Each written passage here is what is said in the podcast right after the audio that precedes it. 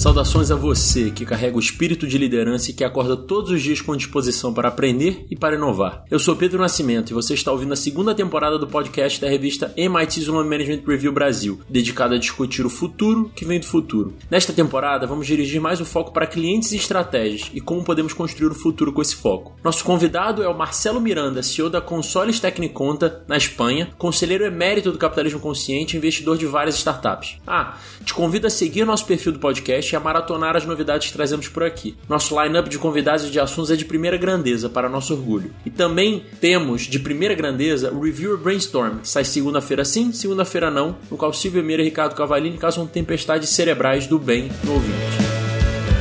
Fique agora com esse papo imperdível com o Marcelo, que a gente pode organizar em três grandes pontos: a importância do conhecimento na carreira, estratégias de empresas brasileiras versus empresas de fora do Brasil e a importância de combinar performance com propósito no setor da construção.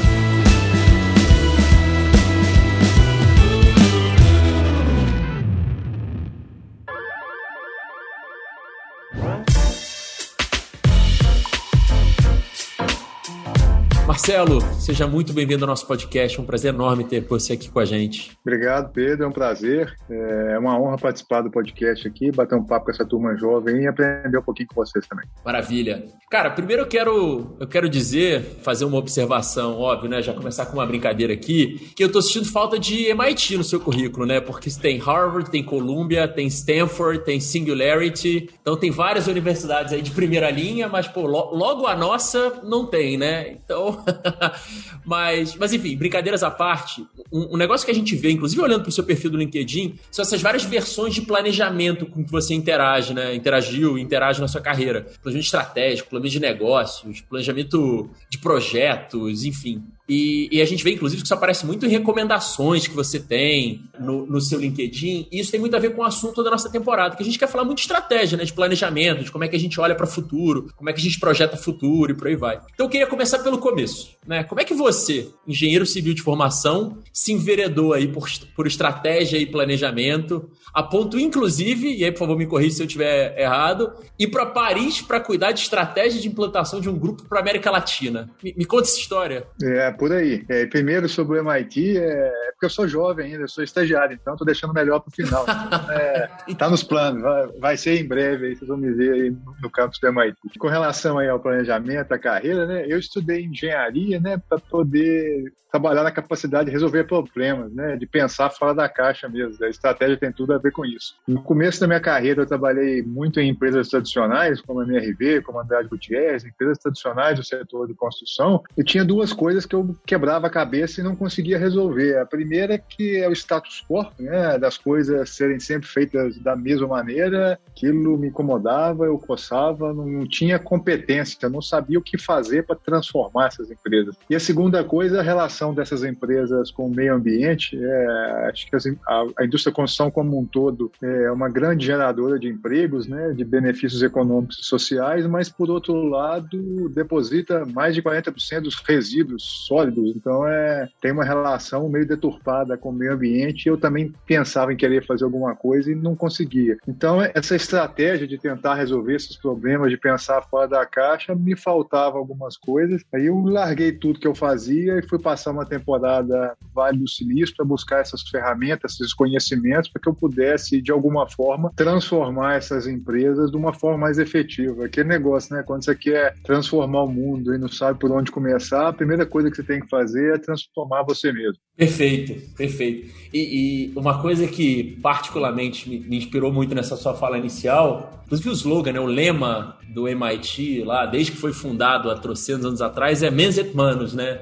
Mente e mãos. Então não adianta ser bom de execução, ter lá as mãos, botar a prática e tudo mais, se você não sabe o que está fazendo, né? Então, acho muito legal isso que você traz, né? Da dificuldade de necessidade de estudar para efetivamente ter repertório, né? Para resolver esses problemas hiper complexos que você escolheu resolver, né, Marcelo? É, a vida vida é um equilíbrio, né, Pedro? A gente tem que ter, de um lado, né, o conhecimento, né, o know-how das coisas, e por outro lado, tem que colocar a mão na, na, massa mesmo, né? Eu vejo gente que acaba de sair da escola, ou de algum curso, ou de qualquer coisa, e fala, pô, mas não tá dando certo. Cara, olha pra sua sola do seu sapato, cara, você tem que andar um bocado ainda. Então, é, é, é a combinação, né, da, da experiência, né, com conhecimento que dá pra gente velocidade de fazer as coisas serem realizadas na prática. Né? Perfeito. E, e Marcelo, eu queria te perguntar o seguinte, né? Você foi em maio de 2018 para consoles em Paris para planejar essa entrada na América Latina, né? Dessa empresa que é, que é uma multinacional francesa, líder de pré-fabricados em concreto na Europa, etc. E eu vi que foram sete meses nessa função, salvo engano, até você assumir a direção geral né, da, da Consoles na Espanha. Como é que foi esse processo? É, realmente eu fui contratado para dirigir essa estratégia de implantação desse grupo na América Latina. É, então, estudar os mercados de todos os países da América Latina, produtos, planejamento, volume, é, quais seriam as empresas para comprar, para fazer parceria, etc. Então, criar um mapa né, dessa implementação na América Latina. Mas, em paralelo, o grupo tava, estava estudando também a entrada na Espanha, porque não, não tinha operações na Espanha ainda, apesar de ser um grupo líder na Europa, está em mais de 25 países, ainda não tinha presença na Espanha. E eu fui chamado para avaliar o, o, plano estratégico da Espanha, é, vi o plano, fiz algumas críticas, algumas coisas eu não gostei, outras coisas fiz outras sugestões, e acabou que o pessoal gostou muito das minhas críticas e sugestões, falando, já que você já que você está dando essas ideias, vem, vem para cá tocar esse negócio aqui. Então, é, foi muito assim. Eu fui contratado para implementar o grupo na América Latina, mas pelo meus palpites, vamos falar assim, em cima dos planos do, da Espanha, eu, eu vim é, tocar o negócio aqui na Espanha também. Que legal, cara, que legal. Então foi, foi né, de certa forma, por conta da contribuição que você já estava trazendo, falaram, ah, né, o cara gostou do negócio, deu ideia boa, vamos botar ele para fazer então, né? É isso aí, né, cara? É walk the talk. É fácil de falar, vai lá e faz, né? Então é por aí. E deixa eu te perguntar outra coisa, Marcelo. Quais são as diferenças, né? Você que, que atuou, né, um bom tempo no mercado brasileiro e já está há um tempo atuando no mercado europeu, o que, que você vê de principal de diferença ou diferenças, né, entre Europa e Brasil em termos de estratégia e, e em termos de relação com o cliente, né? Que, que, mercado que é mais ou menos customer-centric, por exemplo? Eu já morei nos Estados Unidos, já morei na Ásia, trabalhei um tempo no Brasil, agora estou na Europa. Eu vejo cada país aqui da Europa é muito diferente pela sua cultura. Então a gente não pode classificar a Europa, o continente, tendo uma unidade. Se você pensar, a Espanha é completamente diferente da França, que é completamente diferente da Alemanha, são culturas completamente diferentes. Né? O que a gente vê nos outros países, mais que eu vejo no Brasil, né, é talvez uma tem uma facilidade maior de enxergar isso sem fronteiras. Né? O brasileiro, o empresário brasileiro, de uma forma geral, ainda é muito fechado no mercado do Brasil. Talvez para o Brasil ser um grande continente, vamos falar assim, né? com grandes é, extensões e oportunidades. Mas eu vejo nos outros, nas outras empresas e até executivos que tenham trabalhado uma visão mais aberta do, do cliente mirando o mundo, né? e não mirando somente o mercado nacional local. Perfeito. E, e isso, naturalmente, imagino que afete muito questão de competitividade competitividade, né? Com o que, que você se compara, né? Quais são os benchmarks que você usa, né? Imagino que que é até mais, talvez até mais desafiador sob o ponto de vista de estratégia, né? Você tem que se basear em muito mais coisas, imagino, né? É, assim, dá mais trabalho, vamos falar assim, né? Porque você, você coloca, você se compara com, com outros é, players, né? Com outras empresas que têm, às vezes, mais capacidade ou, ou produtividades diferentes mas por outro lado você fica mais preparado, né? Então é, é uma questão de, de até onde você quer ir na, na escala, né? De, de, de, tanto de produtividade quanto atendimento do cliente. É, a gente acaba que quando você consegue enxergar o cliente de uma forma mais global, você começa a procurar o que, é que tem de melhor no mundo daquilo para comparar com você. E aí é, é muito interessante para poder testar os seus limites. Muito legal, muito legal, faz muito sentido. Eu vi que o lema da Consoles é Shipping the Future, né? E eu queria aproveitar que o nome desse podcast é efetivamente O Futuro Vem do Futuro, para te perguntar o seguinte, né?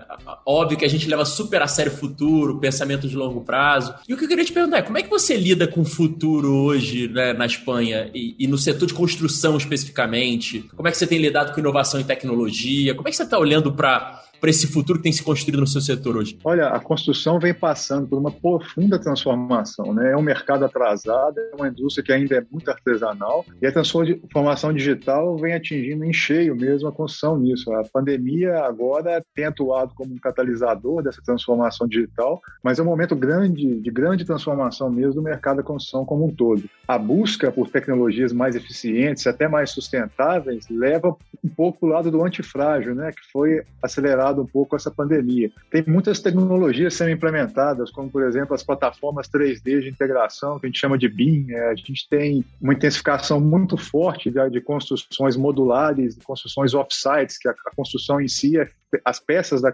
daquele edifício são construídas numa fábrica e levadas para o campo. A gente tem uma busca cada vez maior por, por, materiais mais sustentáveis e mais eficientes. A gente tem a utilização cada vez mais de wearables e de chips, de coisas que, que vão trazer a tecnologia da informação para dentro da construção. E tecnologias também, como a impressão 3D, sendo desenvolvidas, mas com dois pontos muito fundamentais disso. Né? Um foco muito grande na humanização da construção, que é uma palavra que a gente utiliza pouco no Brasil ainda ainda, e outro é a sustentabilidade, né, a relação da construção com o meio ambiente. Como exemplo prático aqui do que eu tenho trabalhado na console sobre isso, recentemente nós fizemos uma ponte na Holanda que mistura dois conceitos nesse sentido. Um de internet das coisas, né, a, a, a ponte tinha toda a tecnologia embebida de internet das coisas, e a outra é o conceito de economia circular, né, de sustentabilidade. A ponte foi feita toda em partes pré-fabricadas e modulares que depois poderiam ser utilizadas em, outra, em outro lugar. Né? A ponte pode ser completamente desmontada desmontado de uma forma extremamente simples e montada em outro lugar. Então, é o conceito de economia circular, né, a gente utilizar menos materiais e os que a gente utiliza, a gente tentar reaproveitar depois. E, por outro lado, cada peça dessa da ponte tinha um chip dentro, é, tá embebido com a tecnologia como se fosse uma internet das coisas.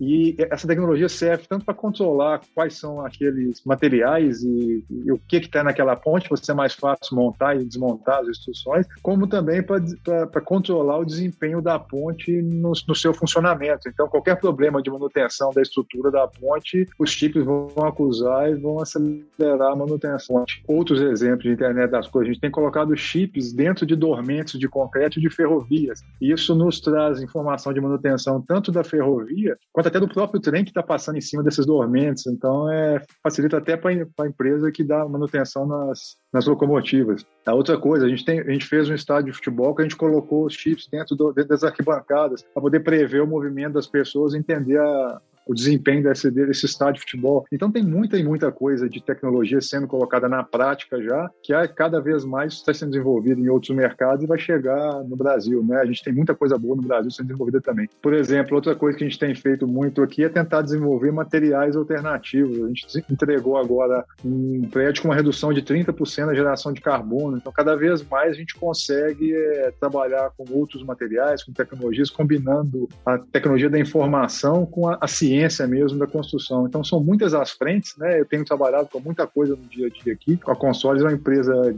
que é líder no pré-fabricado de concreto, mas mesmo assim a gente tem tentado integração com outros materiais, seja aço, seja madeira, seja o que for, para tentar cada vez mais levar a melhor solução, mais sustentável, mais humanizada. Então é, é uma combinação de tecnologias que tem transformado esse mercado que vai chegar com cada vez mais força. Cara, sensacional, sensacional. É, e você trouxe um negócio no começo da nossa conversa que eu achei muito legal legal, né? Que é um mercado que em vários lugares do mundo, o Brasil inclusive, ainda tem desafios de se modernizar, né? E a gente ainda olha, né? um negócio meio, meio bagunçado, meio que produz muita sujeira, muito lixo, etc. Então, bem, ouvir essas coisas me enche de esperança, né? Porque, como você mesmo falou, é um mercado que, se se moderniza, tem um impacto muito profundo, né? na vida das pessoas, nas construções, sustentabilidade, em tudo isso. Né? Então, é super inspirador te ouvir sobre isso. E, e, deixa eu te perguntar: a pandemia mudou alguma coisa? Isso é uma curiosidade grande que eu tenho sobre, sobre esse setor. Mudou velocidade de construção, de, de alguma coisa relacionada à produção de tecnologia? Mudou né, acho que o próprio ritmo do negócio. Que efeitos que isso teve, que a pandemia teve no seu trabalho? Olha, a pandemia foi um catalisador dessa transformação digital. Então, é, a busca do antifrágil, né? Vamos falar assim, esse tipo de construção que eu comentei, construção off-site, que é feita em fábrica, no ambiente controlado e as partes são levadas para serem montadas na obra, que evita aquele montão de gente, aquela quantidade de gente na obra em si, trabalhando lá, centenas, milhares de pessoas nas obras, facilita o controle tanto de saúde e de segurança das pessoas e facilita, por exemplo, as construções na pandemia, você não tem risco de contaminação numa indústria mais controlada. Então, eu vi a aceleração de muitas indústrias que trabalham com tecnologias como essa, de construções off-site, não só na Europa, como tem visto algumas no Brasil também, crescendo eh, e acelerando em função da pandemia. Muito legal. Marcelo, outra coisa que eu, que eu reparei né, nas inúmeras atividades que você tem, que você integra alguns conselhos de administração, né? Então, por exemplo, a gente é, é super próximo do Instituto Capitalismo Consciente Brasil, que, que você faz parte do conselho, vi que você é conselheiro da filial norueguesa da, da Consoles, né? Se, se eu entendi bem. E conselho, naturalmente, tem tudo a ver né, com estratégia, tem tudo a ver com futuro. E eu queria saber um pouco dessa sua experiência, já que você é um conselheiro jovem, né? Que não é o perfil dominante que a gente tem em conselhos no Brasil. Então, o que, que você agrega aos conselhos? O que, que você tem aprendido nesse, nesse processo? É, que, o que eu tenho visto nos conselhos é que se as pessoas querem fazer as coisas diferentes, né, com os mesmos modelos de conselho do passado, não vão levar os resultados diferentes para os acionistas. Então, é por isso que os conselhos têm mudado um pouco. É, o que eu tenho levado um pouco para os conselhos, primeiro, é a prática de ter implementado essa transformação digital na prática, né? Porque tem muito empresário, muito acionista que fala, pô, a minha empresa é familiar, ou quer que seja, até uma grande empresa, que tem interesse de colocar em prática a sustentabilidade, a modernização, a transformação digital, essa digitalização, mas não sabe nem por onde começar, né? Então, é, eu tenho na minha carreira bons exemplos práticos de fazer isso com resultados, então, é, isso acho que agrada aos conselhos de levar uma, uma característica mais prática. A outra questão é da sustentabilidade, eu, eu pessoalmente não acredito em sustentabilidade também sem resultado e consigo levar é, exemplos e questionamentos para as empresas de como mudar as coisas no cerne das empresas mesmo, e não simplesmente falar que está imprimindo papel duas vezes ou apagando a luz, isso aí, que essa empresa é uma empresa sustentável. É, e minha vivência no Vale do Silício também ajuda um pouco como mapear e transformar as empresas. Né? Então, é, essas ferramentas do Vale do Silício de implementação de inovação ajudam um pouco dessa vivência. Então, essa série de características me ajudam a participar nos conselhos de uma forma bastante prática, bastante ativa, é, de como, às vezes, implementar com empresários, né, com acionistas, mudanças que eles não sabem nem por onde começam, às vezes, porque não, nunca fizeram isso na prática. Legal? Você, você comentou também do capitalismo consciente, né? É, Para mim, é, eu acredito muito nessa nova modalidade das empresas empresas, além de buscar o resultado econômico, né, que já que traz muita benefício social né, para o país numa forma de geração de emprego e de renda, né, buscar outras formas de contribuir também para a sociedade, para o meio ambiente, né, que não é porque gera lucro que não pode gerar contribuição. Então, é, tem uma nova mentalidade funcionando no mundo já, seja por pressão econômica dos investidores, dos bancos, de tudo, ou seja até por pressão de mudar, porque acho que a gente tem muito que melhorar na verdade brasileira e as empresas podem exercer um pouco mais esse papel também. Acredito piamente em tudo que você trouxe agora.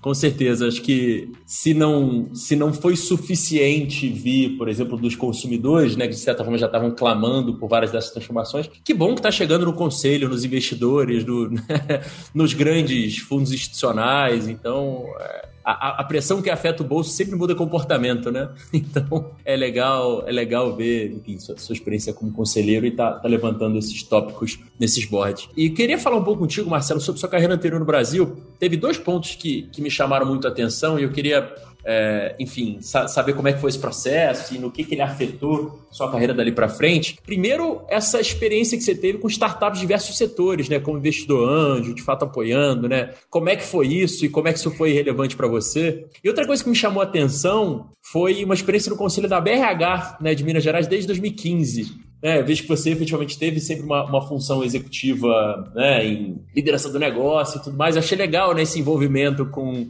com recursos humanos, né? Que muitos executivos acham que é simplesmente uma área de suporte e dá para ver essa trajetória que para você é um pouco mais do que isso, né? Então, eu queria saber também como é que foi, como é que foi isso na sua carreira, qual foi a relevância disso na sua carreira. Então, startups e essa relação com recursos humanos. As startups para mim são uma onde os cabelos brancos. E é uma forma que eu encontro de estar perto da geração de conhecimento, da geração de novas ideias. Então, sempre boas e bons idealizadores, né? boas pessoas à frente de boas ideias, eu tento participar, seja como mentor, seja como investidor, seja consultor, seja como é, conselheiro, em de diversos projetos no setor de saúde, setor de, de marketing, setor de tecnologia, e, e, sempre tentando ajudar essas empresas a transformar ideias em coisas práticas. Às vezes, muitas vezes, os empreendedores de como transformar uma ideia em Falando um pouquinho da BH de recursos humanos, né? Para quem me conhece um pouco mais, sabe como que eu trabalho no dia a dia.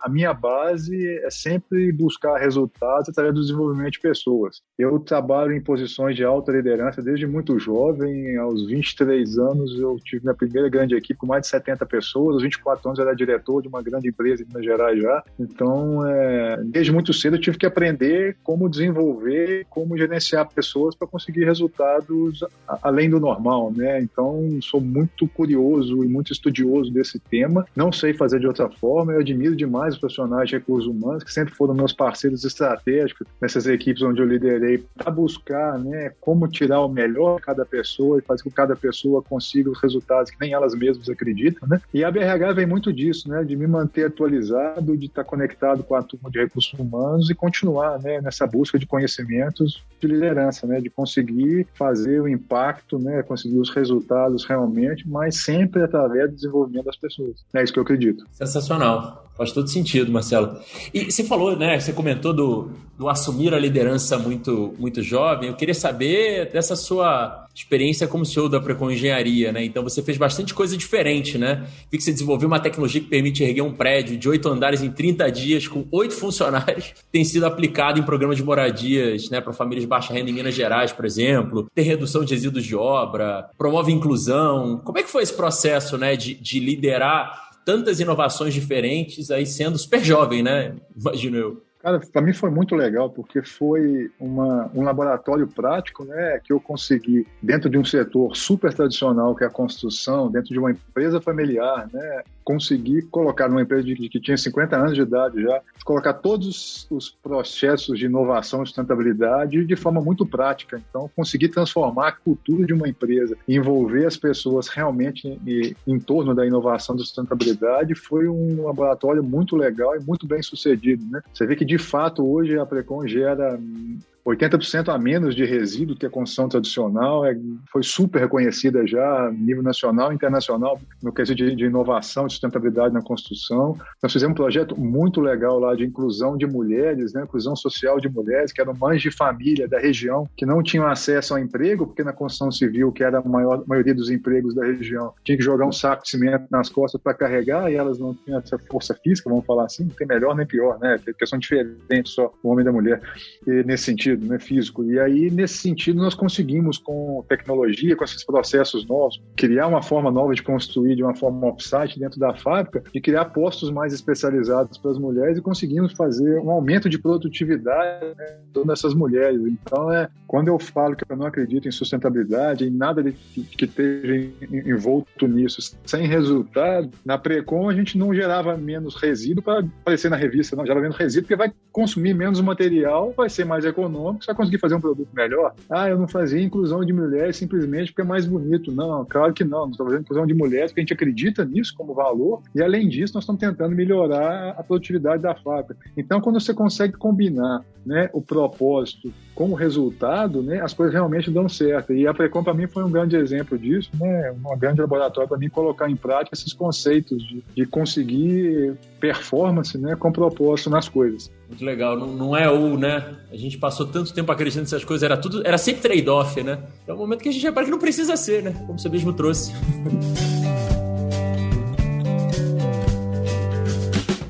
E Marcelo, queria te fazer uma, uma última pergunta para a gente fechar esse maravilhoso episódio do podcast. Pergunta o seguinte: queria saber da sua globalização como executivo e por quê?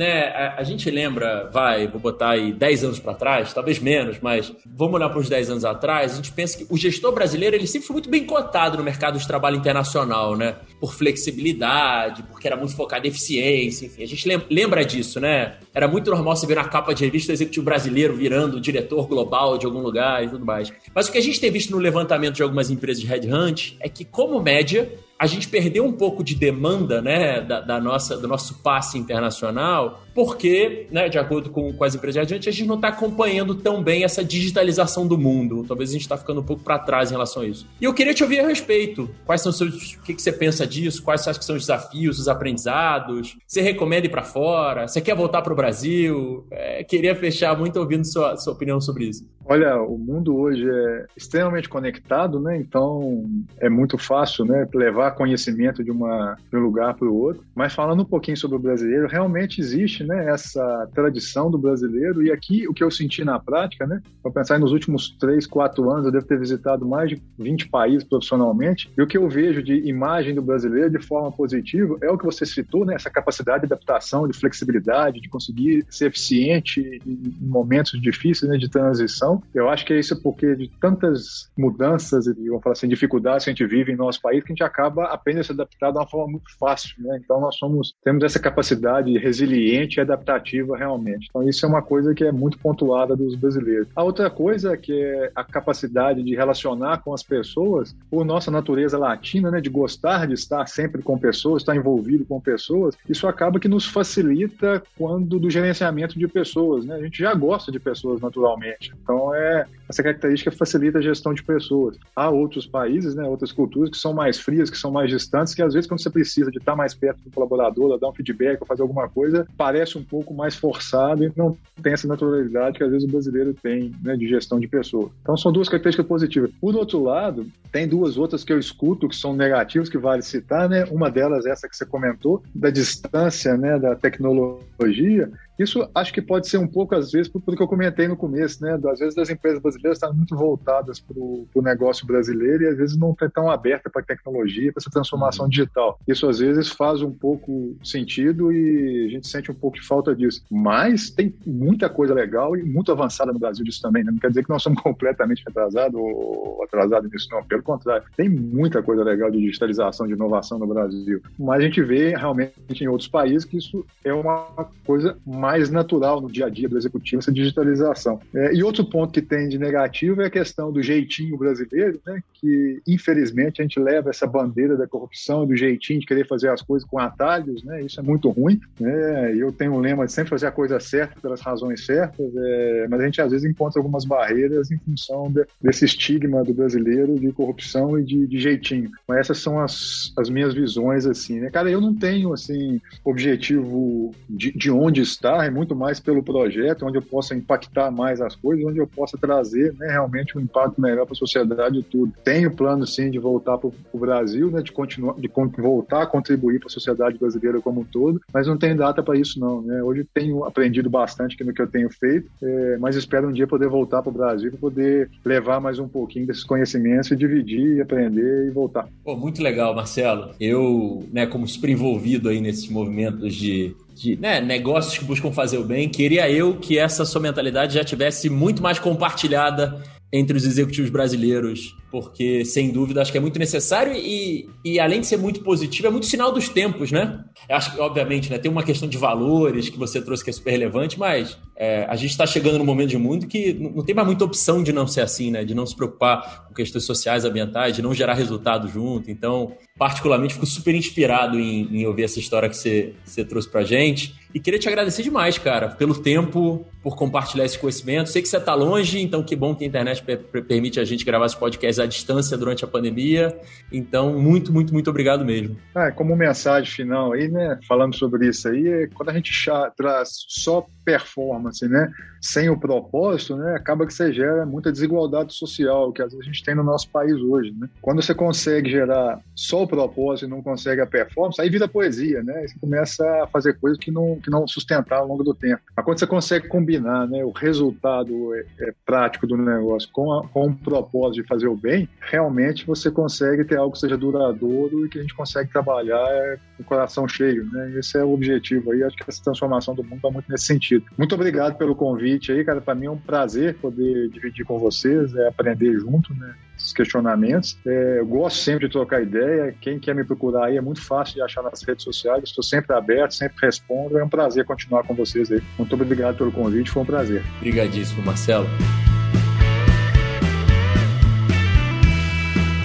Essa conversa nos traz três pontos principais. Primeiro, a necessidade de estudar para efetivamente ter repertório e para resolver problemas hipercomplexos. A vida é um equilíbrio de experiência com conhecimento, e é isso que nos faz colocar as coisas em prática com agilidade. Em segundo, que diferentemente de outros países, o Brasil tem uma dificuldade de enxergar oportunidade fora das nossas fronteiras. Falta uma visão mais aberta visando o mundo, o que consequentemente faz com que a nossa estratégia seja menos competitiva a nível global. Por outro lado, o gestor ou gestora brasileira ainda é visto lá fora como muito flexível, adaptável e resiliente. Os pontos negativos é que somos vistos distantes quando a transformação digital e somos conhecidos também pelo jeitinho brasileiro. E por último, que a transformação digital do setor de construção passa por duas grandes frentes: soluções sustentáveis e humanização da construção. Dentro da sua trajetória, Marcelo trouxe inovação de forma muito prática para esse setor que é super tradicional, como por exemplo a criação de uma tecnologia que permite erguer um prédio de 8 andares em 30 dias com apenas 8 funcionários, e tem sido aplicada em programas de moradias para famílias de baixa renda em Minas Gerais. Isso reforma como é possível ter performance com propósito. Esse episódio contou com os trabalhos técnicos de Leonardo Amaro, da empresa Aerolitos, a produção de Lavina Pedrosa e a direção de Adriana Salles. A apresentação é minha, Pedro Nascimento. Se gostou, por favor, compartilhe. Agradeço sua companhia, torcendo para que seja constante, porque este é o momento de começar a redesenhar e reinventar tudo, nos negócios e na sociedade, e nós podemos fazer isso juntos.